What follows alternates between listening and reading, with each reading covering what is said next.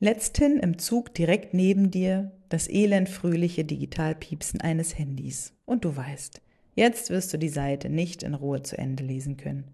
Du wirst mithören müssen, wo die Unterlagen im Büro gesucht werden sollten. Oder warum die Sitzung auf nächste Woche verschoben ist. Oder in welchem Restaurant man sich um 19 Uhr trifft.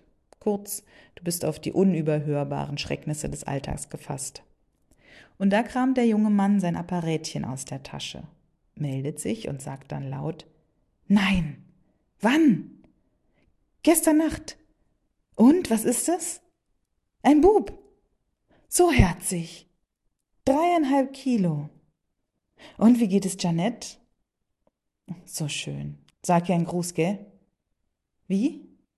Oliver und über uns alle, die wir in der Nähe sitzen und durch das Gespräch abgelenkt und gestört werden, huscht ein Schimmer von Rührung, denn soeben haben wir die uralte Botschaft vernommen, dass uns ein Kind geboren wurde. Seit ich vor über zehn Jahren diese Geschichte von Franz Hohler mit dem Titel Die Verkündung im Kalender der andere Advent gelesen habe, muss ich daran denken, wenn auf meinem Handy mal wieder die Nachricht über die Geburt eines Kindes einer Freundin oder Bekannten eintrifft. Die uralte Botschaft. Es ist soweit. Nach einer wirklich kurzen Adventszeit ist es Heiligabend geworden. Was den Advent so kurz macht, ist der Umstand, dass heute zeitgleich der vierte Advent ist. Und an einem vierten Advent ist auch unser Sohn zur Welt gekommen. Auf dem Weg ins Krankenhaus haben wir im Auto Stern über Bethlehem gehört. Das Warten hat ein Ende hochschwanger im Advent. Ich kann gar nicht beschreiben, wie schön das war. In so einem Ausnahmezustand darf man ein wenig egozentrisch werden und das allgemeine Warten sich ganz zu eigen machen.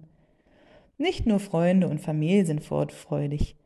Nein, einfach alle warten auf die Botschaft. Die uralte Botschaft. Es ist da. Aber ist nicht eine alte Botschaft auch zeitgleich schrecklich gewöhnlich? Was ist Besonderes daran?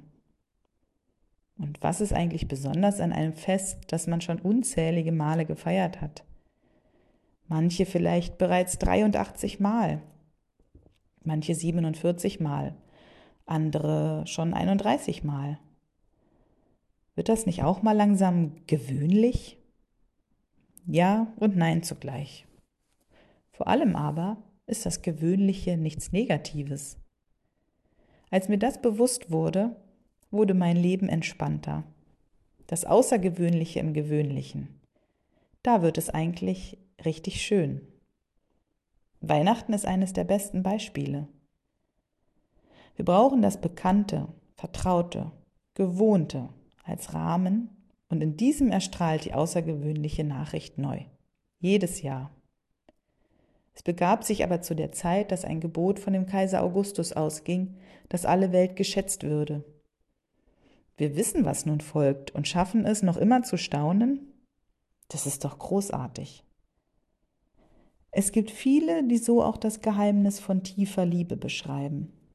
Sich ein bisschen gewöhnen, sich gewöhnen dürfen aneinander, an das Miteinander, und dabei den Umstand, dass man einander hat, nun doch überhaupt nicht gewöhnlich finden. Ja, die eigene Liebe sogar als ganz außergewöhnlich zu empfinden. Diese Gleichzeitigkeit, kann das der Kern sein?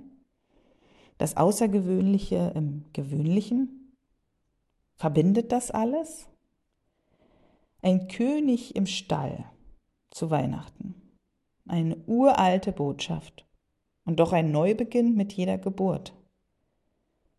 Das altbekannte, vertraute Gesicht an jedem neuen Tag in Liebe. Ja, ich finde, das passt. Ich wünsche Ihnen fröhliche Weihnachten und auch gewöhnliche Weihnachten.